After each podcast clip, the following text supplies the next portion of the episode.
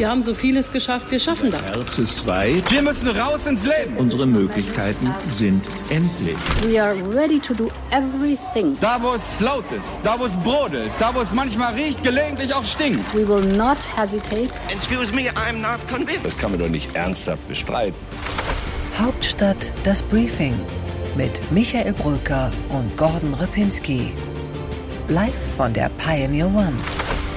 Herzlich willkommen, liebe Podcast-Politik-Hörerinnen und Hörer. Es ist Freitag, der 5. November. Ja, und auch herzlich willkommen von mir. Ich freue mich, dass Sie wieder bei uns sind. Raindrops are falling on my head. And just like the guy whose feet are too big for his bed, nothing seems to fit. Those raindrops are falling on my head, they keep falling. Das war gerade ein Song, der so etwas wie der Soundtrack dieser Tage sein könnte. Es regnet in Strömen und irgendwie kommt auch die vierte Corona-Welle mit Wucht wieder. Und wir diskutieren schon wieder über das, worüber wir seit zwei Jahren diskutieren.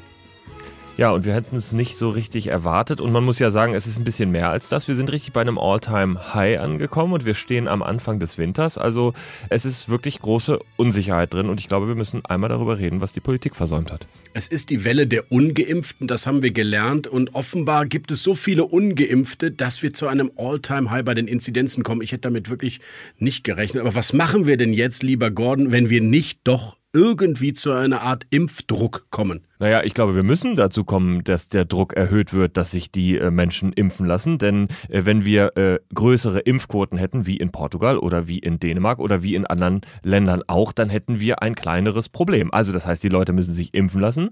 Und wenn sie es nicht tun, dann wird es Einschränkungen geben. Denn wer jetzt schreit Freiheit, Freiheit, der muss wissen, die Alternative ist Einschränkungen für alle oder eben ein massives Problem im Gesundheitssektor. Fest steht für uns, und das sage ich auch sehr deutlich, Schulschließungen, Lockdowns und Ausgangssperren wird es jedenfalls mit uns nicht mehr geben und sind auch in der aktuellen Situation unverhältnismäßig. Wir haben zumindest eine klare Ansage der Ampelkoalitionäre. Was kann man denn, wenn man das nicht will, tun, damit wir trotzdem wieder runterkommen bei den Zahlen?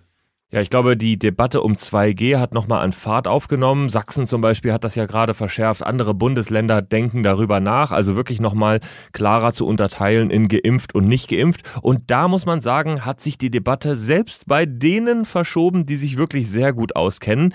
Im Juli habe ich mit Karl Lauterbach gesprochen über die Frage, ob es andere Rechte, mehr Freiheiten für Geimpfte geben soll im Vergleich zu ungeimpften. Und damals hat er noch das gesagt. Das wäre auch so etwas wie die Einführung der Impfpflicht durch die Hintertür.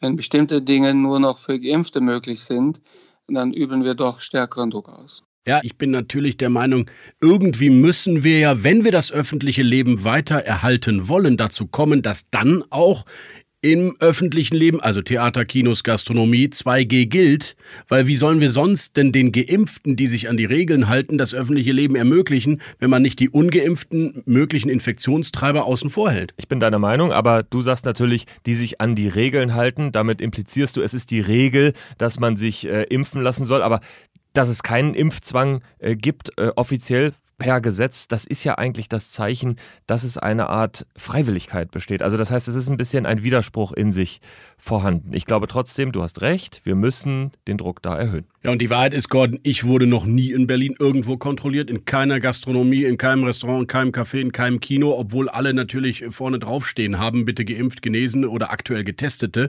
Ich kenne das nicht. Ich weiß nur, dass jetzt in den Schulen meiner Kinder zu Recht die Diskussion wieder losgeht. Freiwillig testen, dreimal die Woche. Wir bezahlen jetzt übrigens die Corona-Tests für die Kinder in unseren Schulen, weil ja auch die gratis Corona-Tests ausgelaufen sind. Und wir machen jetzt freiwillig Masken tragen in der Schule, eine Elterninitiative, weil die Lehrerin es gar nicht anordnen durfte oder die Schule. Da erinnere ich dich nochmal daran, dass wir hier vor zwei oder drei Wochen diskutiert haben und du gesagt hast, die Maskenpflicht müsse endlich abgeschafft werden, Freedom Day. Ich glaube, äh, dass es gut ist, dass wir das nicht gemacht haben, sonst müssten wir jetzt nämlich wieder zurück ja, die Wahrheit ist ja, die Maskenpflicht wurde ja nicht abgeschafft worden und wir sind trotzdem in dieser Lage. Also ich bin weiterhin der Meinung, es ist, äh, warum muten wir einem Kind acht Stunden die Maske zu, wenn sie an anderen Orten nicht auch getragen werden muss? Ich fand diese Ungleichheit gegenüber den Kindern in dieser Pandemie von Tag eins an unerträglich. Auch, dass die Schulen nicht in den Blickwinkel kommen. Aber ja, du hast recht. Wahrscheinlich müssen wir doch die Maske länger tragen, als mir persönlich lieb wäre, ja. Freie Tests für äh, Kinder in Schulen finde ich, das wäre eine wichtige Maßnahme, kann ich total verstehen. Und dann möchte ich da einen Punkt nochmal aufnehmen, dass nicht kontrolliert wird. Es wird ab und zu kontrolliert. Ich war letztens in der Staatsoper in Berlin. Da wurde nicht nur mein Impfzertifikat kontrolliert, sondern auch noch mein Ausweis. Und ich habe dem Menschen zugejubelt dafür, dass er das gemacht hat. Denn eigentlich kann man ganz einfach mit einem Screenshot, den man einfach auf seinem Handy hat, äh, kann man sich einscannen lassen als eine falsche Person, auch wenn man nicht geimpft ist. Und es wird viel zu selten kontrolliert.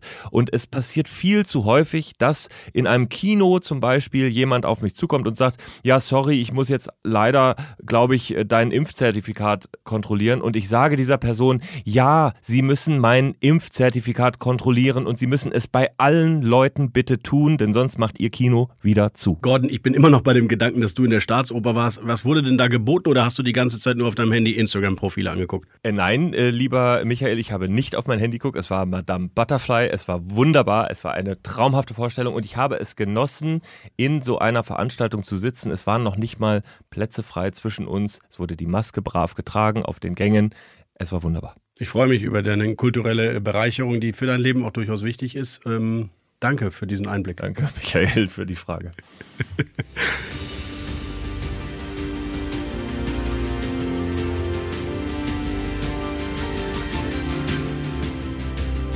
Unsere weiteren Themen heute. Im Deep Dive geht es um die personelle Neuaufstellung in der SPD. Ja, und den Versuch einer personellen Neuaufstellung in der CDU. Dazu hast du gesprochen mit einer, die jetzt eigentlich da sein könnte, wenn es um die Neuaufstellung der CDU geht, die es aber irgendwie nicht ist. Und du hast mit ihr besprochen, warum. Julia Klöckner aus Rheinland-Pfalz. In What's Left geht es bei dir um eine spannende Telegram-Gruppe der Jusos im Bundestag. Und bei What's Right kümmerst du dich um einen Aufstand der Neuen in der Union gegen die Alten. Bei What's Next analysieren wir zusammen die heiße Phase der Koalitionsverhandlungen kommende Woche. Und in unserer wunderbaren Rubrik Einsatz zu spreche ich mit Lücke Fries. Sie ist die ehemalige Energieministerin aus Dänemark und eine kluge Beobachterin der deutschen Politik. Deep Dive.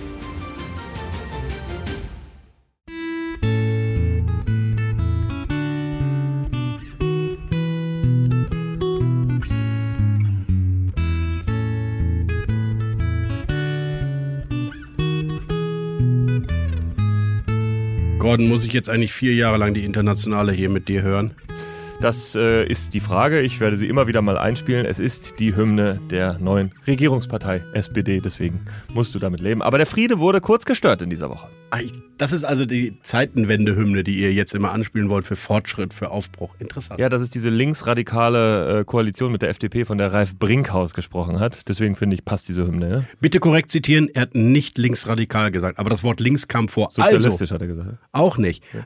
Lass uns, über die Linken, lass uns über die Linken reden. Also nicht nur über die Linken, sondern die linken Parteichefin, also die Parteichefin der SPD-Linken, Saskia Esken, will weitermachen im Amt. Warum eigentlich? Sie könnte doch ins Kabinett wechseln.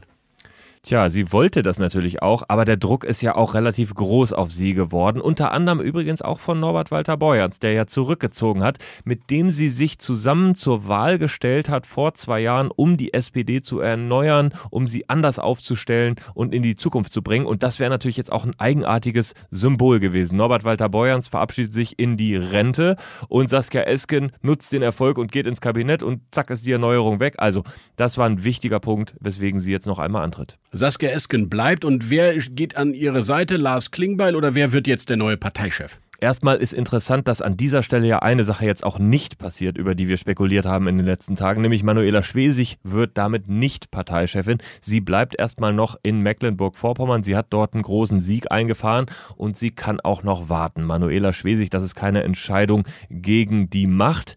Dieses Bewusstsein hat sie. Sie wartet einfach auf den nächsten Moment.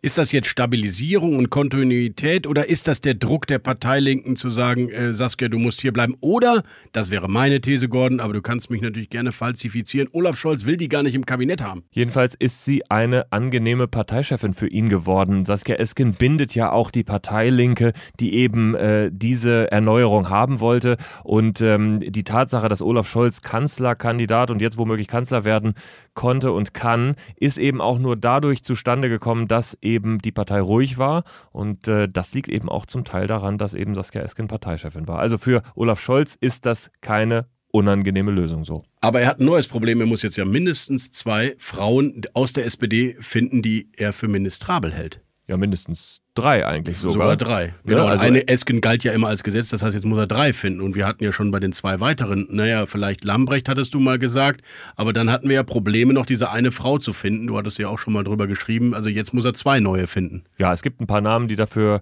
äh, debattiert werden. Svenja Schulze ist sicherlich wieder mit dabei aus Nordrhein-Westfalen. Christine Lambrecht halte ich für ziemlich sicher Innenministerin. Eine Alternative ist äh, Katharina Barley, eine andere Alternative äh, ist äh, Stefanie Hubig aus Rheinland-Pfalz. Also es gibt schon die eine oder andere und vielleicht sieht Olaf Scholz ja auch noch eine Jokerin, kann man das sagen? Einen Joker. Müsste man. jedenfalls. Jokerin muss gegendert werden. Und damit heißt das jetzt was für Lars Klingbeil? Ja, Lars Klingbeil ist natürlich äh, nach wie vor der absolute Favorit auf die Nachfolge. Ich würde mich eigentlich festlegen, dass er es wird. Er wäre natürlich auch ein mögliches Kabinettsmitglied, aber da das in der neuen SPD getrennt wird, muss auch er sich entscheiden. Äh, er wird äh, Parteichef werden ähm, und zwar einfach, weil er die Partei kennt, weil er Olaf Scholz jetzt auch schon in seiner Kandidatur und während der Kampagne den Rücken freigehalten hat und weil er eben auch ein Stück weit Erneuerung, neue Sprache und Digitalisierung verkörpert. Er war ja auch im Verteidigungsausschuss und ist ja Wahlkreisabgeordneter in Munster, wo es einen wichtigen Bundeswehrstandort gibt. Deswegen haben ja auch viele gemutmaßt, dass er Verteidigungsminister wird. Wer wird denn dann das, wenn er es nicht wird? Das ist eine hochspannende Frage. Es gibt keinen Fachpolitiker oder jemanden, der irgendwie in dem Bereich schon aktiv war, der sich aufdrängt, muss es aber aus meiner Sicht auch nicht. Das ist ein politisch risikoreiches Amt und dafür braucht es jemanden, der sich mit dem Regierungshandeln auskennt, der wirklich eine gestandene Persönlichkeit ist. Und ähm, da es auch im Kabinett relativ viel Erneuerung gibt, glaube ich, dass es eine Person sein wird, die sich in den letzten vier Jahren in der Regierung bewährt hat und die wieder dabei sein wird. Und zwar könnte ich mir vorstellen, Hubertus Heil äh, wäre ein Kandidat dafür. Der ist zwar Arbeitsminister und würde das natürlich auch gerne bleiben, aber der könnte eben auch mit seinen Qualifikationen, mit seiner Routine auch Verteidigungsminister werden. Sehr spannende These und dass ein Verteidigungsminister zwingend äh, selbst gedient haben muss oder einen Vater als Generalinspekteur gehabt haben muss, wie bei äh, Thomas de Maizière, das gibt es ja heute auch nicht mehr. Karrenbauer, auch äh, Karl Theodor zu Gutenberg, das waren ja alles Politiker, die eben politisch sind, aber nicht unbedingt zwangsläufig Verteidigungspolitiker. Insofern spannende These. Okay, Gordon, und was macht denn da eigentlich Kevin Kühnert, der Mann, der diese Parteispitze ja erst installiert hat? Ja, der wird ein wichtiger Teil aus meiner Sicht in dieser neuen Parteispitze sein. Er könnte Lars Klingbeil als Generalsekretär nachfolgen. Kühnert hat kein Interesse an einem Regierungsamt oder an sonstigem, aber er ist ein Generalsekretär, den man sich da sehr gut vorstellen kann. Und zwar, weil diese Parteispitze ja auch eine Aufgabe hat, während Olaf Scholz Kanzler ist, nämlich die SPD erkennbar zu lassen. Also, dass es nicht dieser Kanzlerwahlverein wird, äh, vor dem sich die SPD-Basis ja auch immer fürchtet. Und Kühnert mit seiner doch intellektuellen Schärfe hat ja auch wirklich die Möglichkeit, nach vorne zu denken und äh, wirklich äh, dieser Partei eine Stimme und ein Gesicht zu geben. Ich denke manchmal an Olaf Scholz, der Generalsekretär war und natürlich eins zu eins die Regierungspolitik von Gerhard Schröder verkaufen musste. Äh, Ich glaube, in so eine Rolle würde sich Kevin Kühnert nicht drängen lassen. Aber ja, von mir aus äh, wird der Generalsekretär, das ist ja eigentlich genau sein Job. Dann kann er, äh, der Mann, der sein Leben lang eigentlich nur Juso-Thesenpapiere verfasst hat, jetzt dann die SPD-Strategiepapiere verfassen. Ja, und er ist auch ein perfektes Bindeglied, das muss man auch wissen, zwischen Lars Klingbeil und Saskia Esken. Kevin Kühnert war ja derjenige, der äh, mutmaßlich mit seinem Einsatz auch Saskia Esken und Norbert Walter Borjans erst an die Spitze gebracht hat, mit den Jusos im Rücken. Aber er ist mit Lars Klingbeil schon seit langer Zeit sehr, sehr eng. Die beiden haben ein Talkformat auf Instagram. Die beiden verstehen sich gut, kennen sich gut, also das passt. Lass uns zu der Partei kommen, bei der die Neuaufstellung ja längst in trockenen Tüchern ist, wo alles harmonisch und geschlossen läuft. Oder wir orientieren uns doch einfach mal an einem Satz eines berühmten YouTubers mit blauen Haaren. Fuck, ist das heftig. Ich habe nicht gewusst, wie heftig das ist. Das war Rezo mit seinem berühmten, millionenfach geklickten Video Die Zerstörung der CDU. Naja, und da ist natürlich wirklich gar nichts klar in dieser Partei. Und wenn man sich den jüngsten Auftritt von Armin Laschet bei Maischberg angeguckt hat, sind da auch noch tiefe Wunden. Es gab Störfeuer aus München im ganzen Wahlkampf. Sie haben das nie kommentiert. Ja, das hätte ja, jedenfalls nicht. das hätte es ja nicht besser gemacht, wenn wir jetzt noch darüber gestritten hätten. Haben Sie ihm wenigstens mal angerufen Immer und wieder. wütend gesagt, Nicht halt wütend. Klappe, Markus. Markus, lass es. Markus, warum sagst du jetzt wieder das? Nein, das ist falsch zitiert, so habe ich das gar nicht gesagt. Es waren immer andere. Was sagt uns das über Ihr Verhältnis zu Markus Söder? Das war lange Zeit sehr gut und ich habe ihm wirklich viel geglaubt. Aber dass im Wahlkampf solche Sätze nicht hilfreich sind, sagen inzwischen viele andere auch. Ja, das war bemerkenswert. Das war eine Abrechnung der besonderen Art. Ich finde, sie kam nicht ganz überraschend. Armin Laschet hat so viele Schläge eingesteckt von Markus Söder, dass man irgendwie dachte, in diesem Chaos, in dem sich die Union jetzt befindet, wird er irgendwann auch zurückschlagen. Du hast recht, Gordon. Natürlich konnte er das nicht auf sich sitzen lassen. Da versucht auch einer, die, die Deutung der Geschichte zumindest in Teilen anders zu schreiben. Aber das sorgt natürlich dafür, dass innerhalb der Union weiterhin Kampf, Missgunst, Misstrauen herrscht und eine Geschlossenheit, die nun immer in jedem Wahlkampf in der Bundesrepublik ein zentrales Momentum war, bei dieser Union noch lange nicht in Sicht ist. Und ich sage dir, Armin Laschet ist vielleicht aus den Ämtern verschwunden, ist vielleicht politisch zurückgetreten, aber Armin Laschet wird in den nächsten vier Jahren da sein und der wird wiederkommen, wenn es darum geht, ob Markus Söder Kanzlerkandidat werden kann und soll oder nicht. Denn das ist das eine Gefecht, das Armin Laschet noch fechten möchte, dass nämlich Markus Söder nicht Kanzlerkandidat wird. Ja, und ich glaube, er hat auch Unterstützer bei diesem Thema. Es gibt viele, die mit Armin Laschet hadern,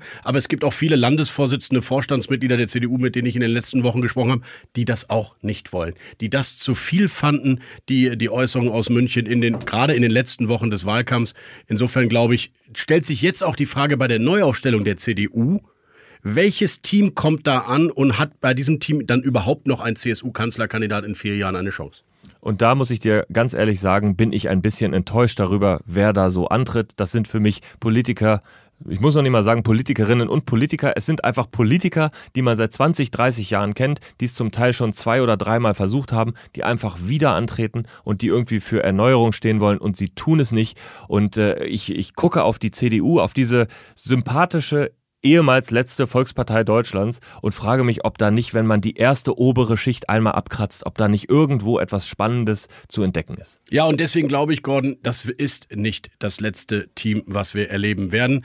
Ähm, es gibt Team Merz. Das ist klar. Der versucht es einfach zum dritten Mal und will sein, sein Ziel erreichen. Jetzt mit dem Vehikel Basisbefragung. Und da war er komischerweise immer beliebter als selbst im Bundesparteitag, selbst bei den Kreisvorsitzenden ist er nicht so beliebt wie an der Basis. Und das Team Röttgen, da muss ich auch sagen, der versucht es einfach auch immer weiter. Und er hat schon 2012 in Nordrhein-Westfalen eine historische Niederlage erlitten. Ich glaube, es kommt noch ein Team mit Karin Prien, mit Serap Güler, mit ähm, Yvonne Magwas als Unterstützerin, also mit den Frauen der zweiten Reihe in der CDU, die sich das nicht bieten lassen, was du gerade gesagt hast. Zwei alte Männer aus Nordrhein-Westfalen, die es wieder einmal versuchen. Ich finde es richtig und ich finde es äh, in der Tat, diese ganzen Nordrhein-Westfalen, das ist mir einfach alles zu viel, das ist mir zu altmodisch. Es muss dazu ein äh, alternatives äh, Modell geben. Also ich bin sehr gespannt, ob das passiert. Und damit gibt es wieder einen innerparteilichen Wettbewerb. Schon wieder äh, muss die Parteibasis oder die Partei sich entscheiden. Es ist dann der dritte Kampf innerhalb der CDU um die Spitze. Ich weiß nicht, ob es nicht auch dauerhaft Schäden äh, mit sich bringen wird. Wenn ich mir jetzt schon anschaue, dass zwischen Friedrich Merz, Jens Spahn, Ralf Brinkhaus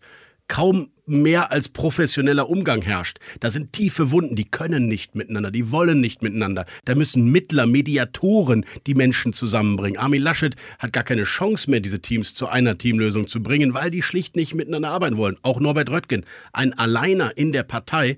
Ich bin gespannt, wie lange das dauert, bis man solche Wunden wieder zuschüttet.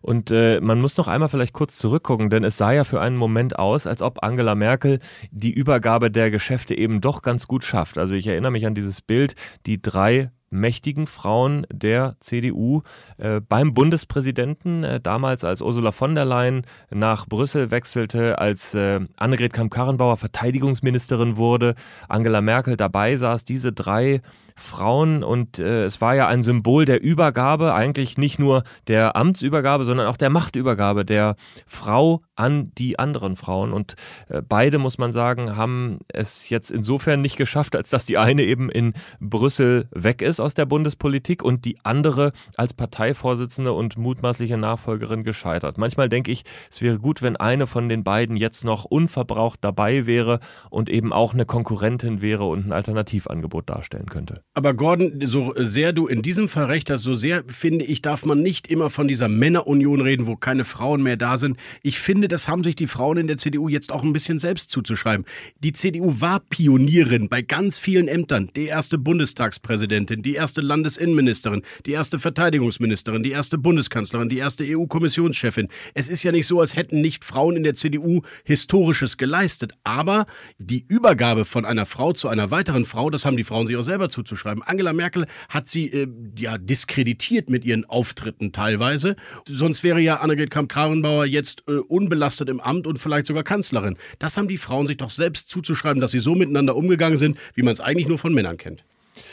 Ja und nein. Also du hast recht in dem Teil, wenn es um den Umgang zwischen Merkel und Kramp-Karrenbauer geht. Jawohl, das, äh, das ist so. Andererseits ähm, ist es ja auch so gewesen, dass die Kanzlerin Angela Merkel für viele den Blick darauf versperrt hat, dass man auch auf den niedrigen Ebenen in den Wahlkreisen oder in den Ausschussvorsitzenden oder AG-Vorsitzenden oder so äh, eben auch Frauen nach oben kommen lassen muss und dadurch eben diese zweite Reihe sich nicht wirklich entwickelt hat. Es gab so die unmittelbar hinter Angela Merkel angesiedelten und dann kommt eben großes Loch. Und ich glaube, das ist eine Kulturfrage. Ich glaube, dass es kulturell für Frauen in der Union, in der CDU eben einfach noch nicht interessant ist, dabei zu sein. Guck dir doch mal an, wie die Deutschlandtage der jungen Union bis heute aussehen. Da möchtest du doch als moderne Frau nicht mit dabei sein. Und dann kommst du eben auch nicht hoch und dann entsteht auch einfach nicht so etwas wie eine starke zweite Reihe. Klischee-Bingo heute mit Gordon Repinski. Es sind immerhin drei Frauen der Jungen Union, drei Frauen der Jungen Union im Bundesvorstand der CDU. Aber tendenziell äh, mag das richtig sein, was du sagst, nur trotzdem.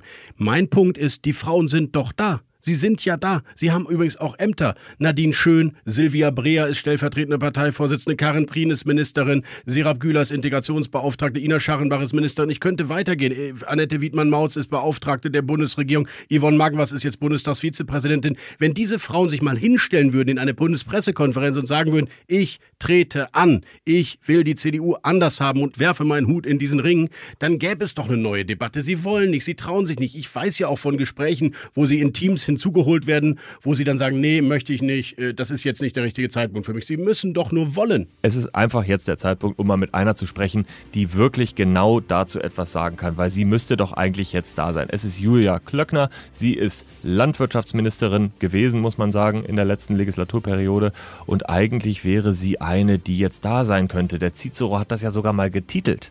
Ja, Ende 2015 hieß es ähm, aus meiner Sicht politisch sehr inkorrekt die blonde Hoffnung und die Unterzeile war, wie Julia Klöckner die neue CDU sein könnte. Und äh, man sprach über die Kanzlerkandidatur von Julia Klöckner. Ja, und jetzt ist die CDU-Vizin auf dem Rückzug, hat ihr Landesvorsitzamt zur Verfügung gestellt in Rheinland-Pfalz. Und ob sie in der Fraktion noch eine bedeutende Rolle spielt, ich weiß es gar nicht. Aber darüber habe ich mit ihr gesprochen. Interview der Woche. Hallo, lieber Herr Brücker, grüße Sie herzlich. Sagen Sie mal, die Basis darf nun einmalig entscheiden, wer der neue CDU-Chef oder die neue CDU-Chefin werden soll, hat Armin Laschet gesagt. Aber bitte nur einmal. Woher kommt eigentlich diese Angst der CDU vor der eigenen Basis? Die CDU begreift das jetzt als eine Chance, die Parteimitglieder mit einzubeziehen. Und wenn wir wollen, können wir auch die Statuten ändern. Das kann ja ein Bundesparteitag auch machen. Und wenn wir uns entscheiden, also die Partei entscheidet in Zukunft immer den Vorsitzenden oder die Vorsitzenden per Mitgliederentscheid wählen zu wollen, mhm. ähm, dann ist das durchaus eine Möglichkeit. Nur müssen wir auch realistisch sein. Ähm, es ist ja jetzt nicht davon auszugehen, dass alle zwei Jahre jedes Mal irgendwie drei, vier oder fünf Kandidaten zur Wahl stehen und immer wieder jemand Neues zur das Wahl weiß man steht. bei der CDU ja neuerdings nicht mehr so genau. Naja, wir haben ja eine lange, eine gute Tradition von langjährigen Vorsitzenden. Also bis wir äh, die SPD eingeholt haben in ihrer Frequenz des Abwechselns, da haben wir noch Luft nach oben. Aber wäre es denn Ihr Wunsch, dass äh, dieser systematische Einbezug der Mitglieder bei solchen wichtigen Fragen äh, einfach auch passiert in der CDU? Ihr persönlicher Wunsch? Ja, mein persönlicher Wunsch ist, dass wir ähm, nicht nur bei Personalfragen darüber reden, sondern auch bei vielen inhaltlichen Themen. Und da haben wir zum Beispiel Prozesse wie das Grundsatzprogramm. Da haben wir Regionalkonferenzen, die durchs ganze Land auch gehen. Oder wenn Sie daran denken, dass Annegret Kramp-Karrenbauer solche äh, Formate entwickelt hatte, um zum Beispiel über die Flüchtlingskrise und unsere ungeklärten Fragen der Migration zu sprechen. Ähm, festzustellen ist, Herr Brücker, dass ähm, am meisten elektrisieren Personalfragen. Okay, Frau Klöckner, was fällt Ihnen bei folgender Liste auf? Carsten Linnemann, Norbert Röttgen, Jens Spahn, Friedrich Merz. Alles sehr kompetente Männer und ich kann mir vorstellen, dass viele andere Parteien froh wären, so viele Kandidaten zu haben, wenn sie sich denn bewerben. Ich weiß es noch nicht. Die Bewerbung beginnt ab dem 6. Das ist richtig, aber wo sind die kompetenten Frauen, die auch die Nummer eins sein wollen? Ist es doch ein bisschen Struktur? Ist es, die haben keine Lust, sich mit denen anzulegen, denen fehlen die Netzwerke, die Bündnisse, sie wollen schlicht nicht oder fehlen sie jetzt gerade einfach zufällig? Naja, vielleicht ist es von allem ein bisschen, Herr Brücker. Also ähm, Annegret Kramp-Karrenbauer ist angetreten mit sehr viel Werf, übrigens auch als Generalsekretärin und als Bundesvorsitzende. Da kann man ja nicht sagen, dass Frauen sich nicht getraut hätten. Und ähm, es gehört auch zu einer Entscheidung, zu einer persönlichen, zu sagen, ich kandidiere jetzt nicht. Ich stimme Ihnen zu.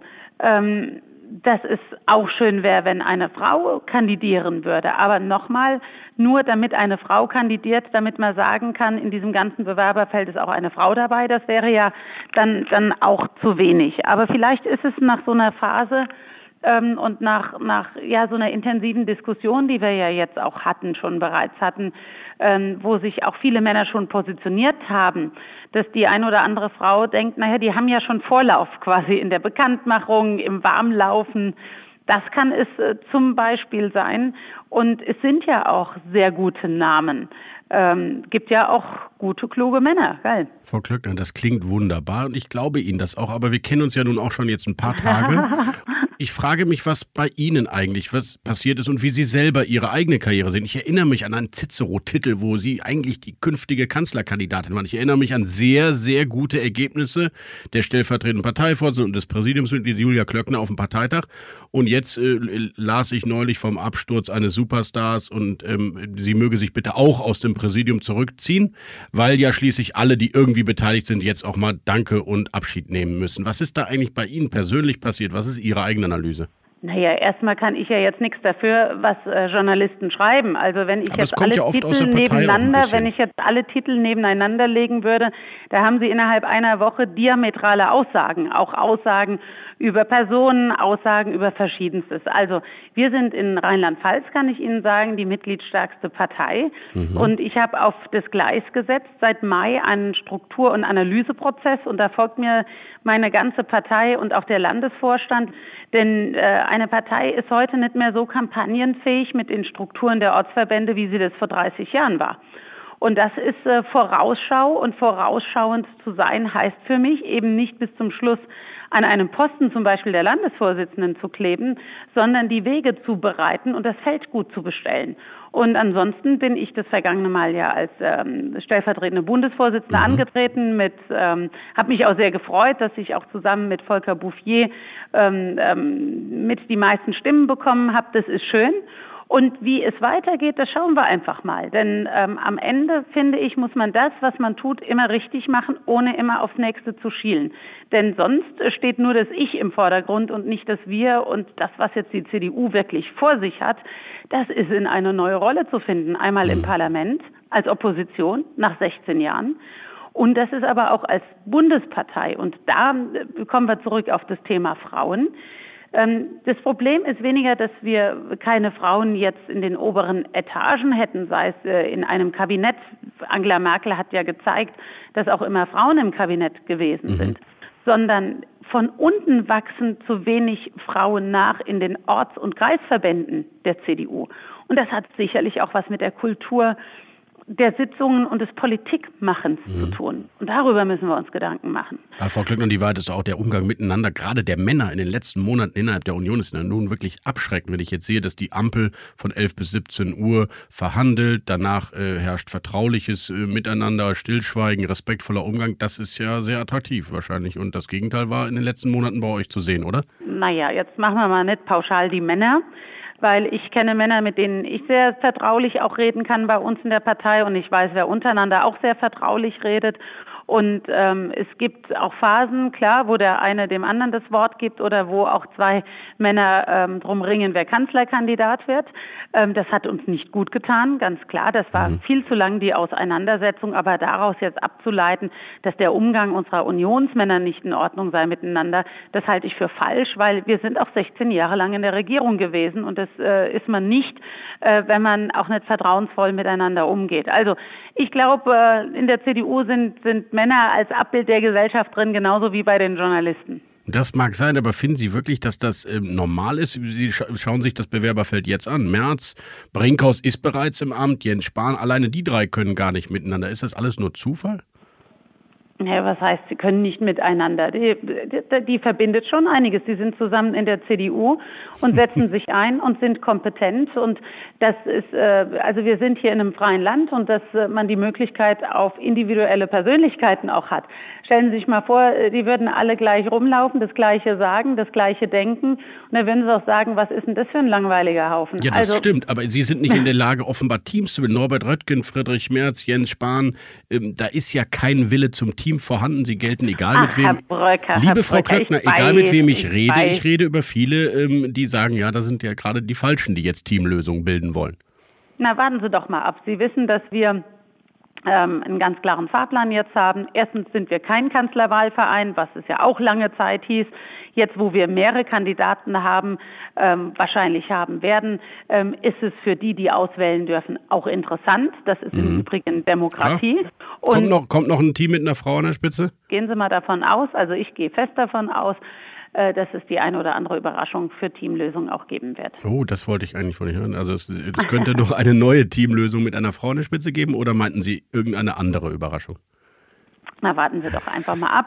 Und wenn es eine Auswahl gibt, also wenn es äh, mehr als einen Bewerber gibt, dann werden wir unsere Mitglieder befragen. Und ich halte es für dann notwendig, also für zwingend notwendig, dass äh, die Bewerber, die ähm, ähm, unterlegen sind bei der Umfrage unter den mhm. Mitgliedern, dass die dann aber auch zurückziehen und sich nicht beim Parteitag zur Wahl dann stellen. Okay. Gibt es dahinterliegend auch eine Struktur bzw. eine äh, Systemfrage, also in welche Richtung die CDU sich bewegen soll? Oder sind Ihrer Meinung nach die Personen, die jetzt gehandelt werden, inhaltlich eigentlich am Ende doch beieinander?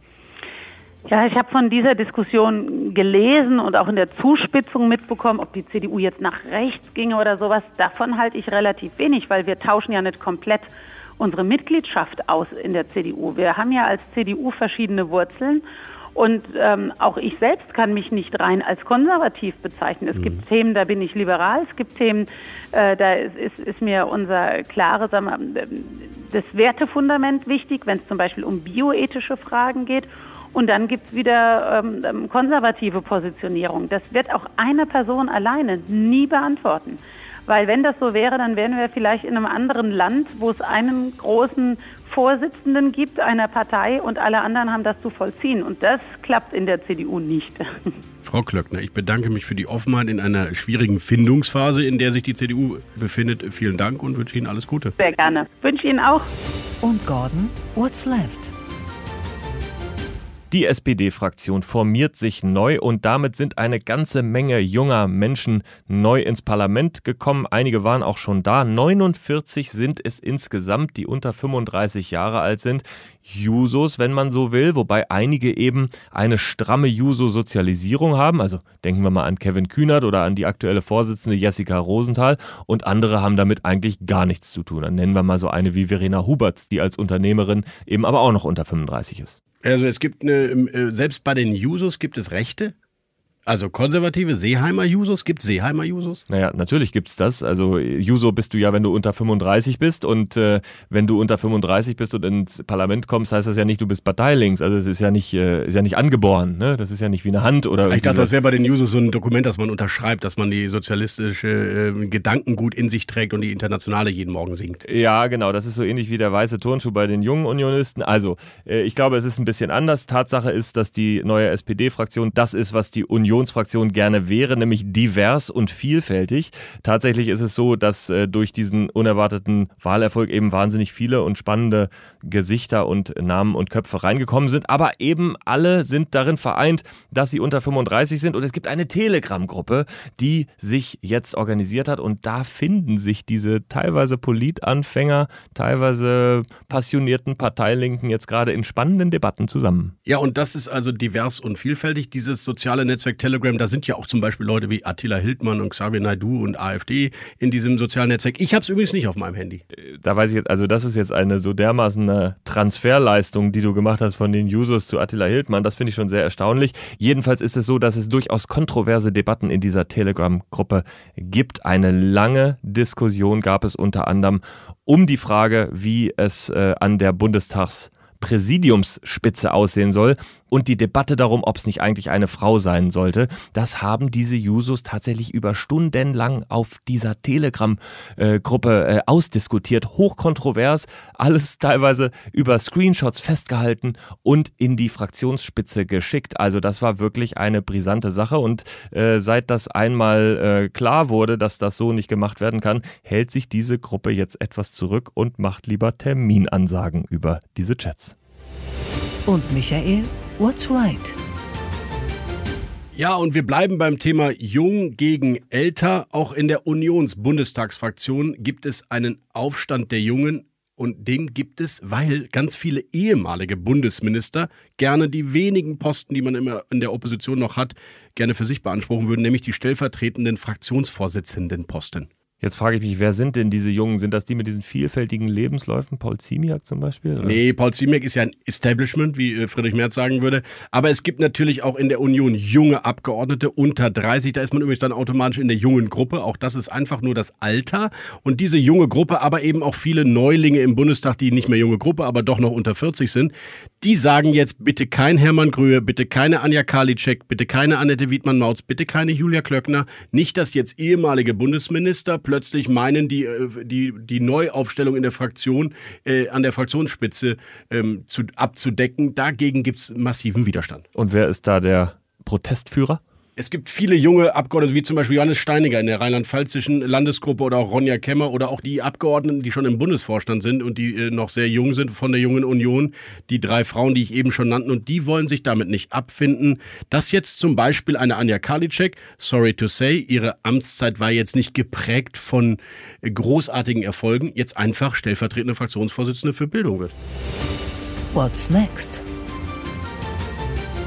Nächste Woche wird die Gruppenarbeit in den Koalitionsverhandlungen abgeschlossen sein. Am 10. soll alles fertig sein. Dann geht es in die Steuerungsgruppe der jeweils sieben aus den drei Parteien. Und dann gehen wir tatsächlich auf die Zielgeraden in diesen Koalitionsverhandlungen. Ja, und ich glaube, am Wochenende wird doch noch heimlich gearbeitet, Gordon, denn die Arbeitsgruppenleiter waren ja diese Woche bei den Sechsern, also bei den Chefs, zum Vorsingen, wie es uns einer äh, erzählte. Und da gab es doch noch ein paar Kniffligkeiten. Bei Rente, bei Finanzierung gibt es noch keine Einigungen in dieser Ampel. Also durch ist diese Koalition noch nicht, oder? Nein, durch ist sie noch nicht. Der konfliktreiche Teil, der kommt jetzt, das glaube ich auch. Ähm, und dann muss man eben sehen, ob dieser Zeitplan gehalten wird oder das erste Mal gebrochen. Tatsächlich ist es so, das wissen wir aus der Gesundheitsgruppe, weil wir da ein Dokument vorliegen hatten, dass eben auch da schon von vornherein geplant wurde, vielleicht am Samstag auch zu arbeiten. Einsatz zu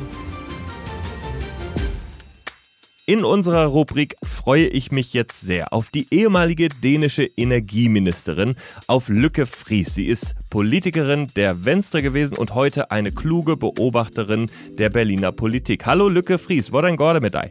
Det går rigtig godt med mig, forhåbentlig også med dig.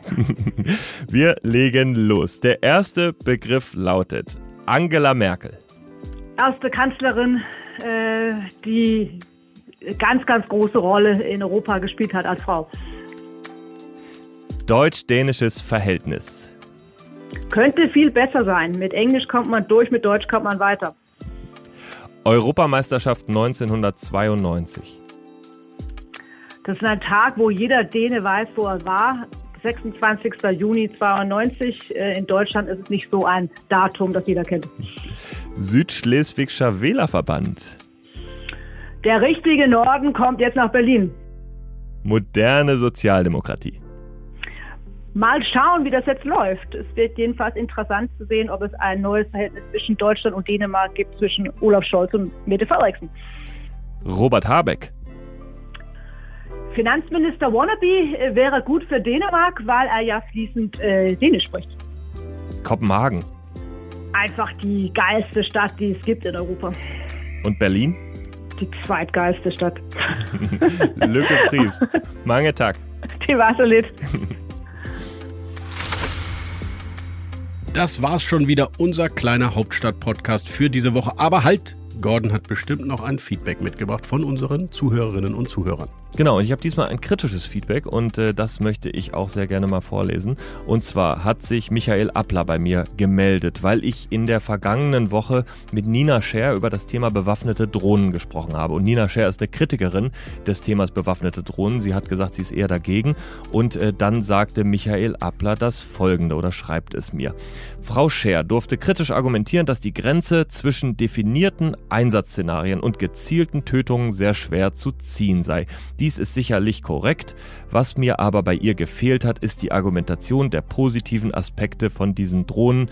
Beispielhaft sei hier der Schutz unserer Soldaten und Soldatinnen genannt. Das stimmt, darauf sind wir nicht nochmal eingegangen, Herr Appler. Das liegt aber tatsächlich eher an der Kürze dieser Rubrik. Wir wollten die kritische Stimme einmal reinholen. Wenn Sie Hauptstadt das Briefing bei uns lesen, dann wissen Sie, dass wir das Thema von allen Seiten uns angucken und auch oft die äh, Soldatinnen und Soldaten da zu Wort kommen lassen. Also insofern uns ist die Komplexität des Themas bewusst, aber äh, wir haben es in dieser kurzen Rubrik dann nicht nochmal eingeordnet. Ja, vielen Dank für dieses Feedback. Das äh, Kritische ist uns besonders willkommen und wir bekommen hoffentlich noch mehr an g.repinski.mediapioneer.com. Er ist nicht nur der Chief Happiness Officer hier in diesem Podcast, sondern auch der Chief Feedback Officer. Und wir freuen uns über alles, was da noch kommt. Ich mein, ja, und ich freue mich über jeden neuen Titel, den ich bei The Pioneer von Michael Brücker verliehen bekomme. Das ist gut. Äh, du bist der Chief Title Distributing Officer für mich und äh, insofern freue ich mich auch auf einen neuen Podcast mit dir, allerdings nicht in der nächsten Woche. Richtig, Gordon Repinski ist endlich auch mal in seinem wirklich verdienten Urlaub. Mal schauen, was wir hier so dann treiben. Ich freue mich auf Sie, liebe Zuhörerinnen und Zuhörer. Auf Wiederhören. Und bis dahin nehmen Sie sich einen Regenschirm mit. Hauptstadt das Briefing mit Michael Brücker und Gordon Repinski. Live von der Pioneer One.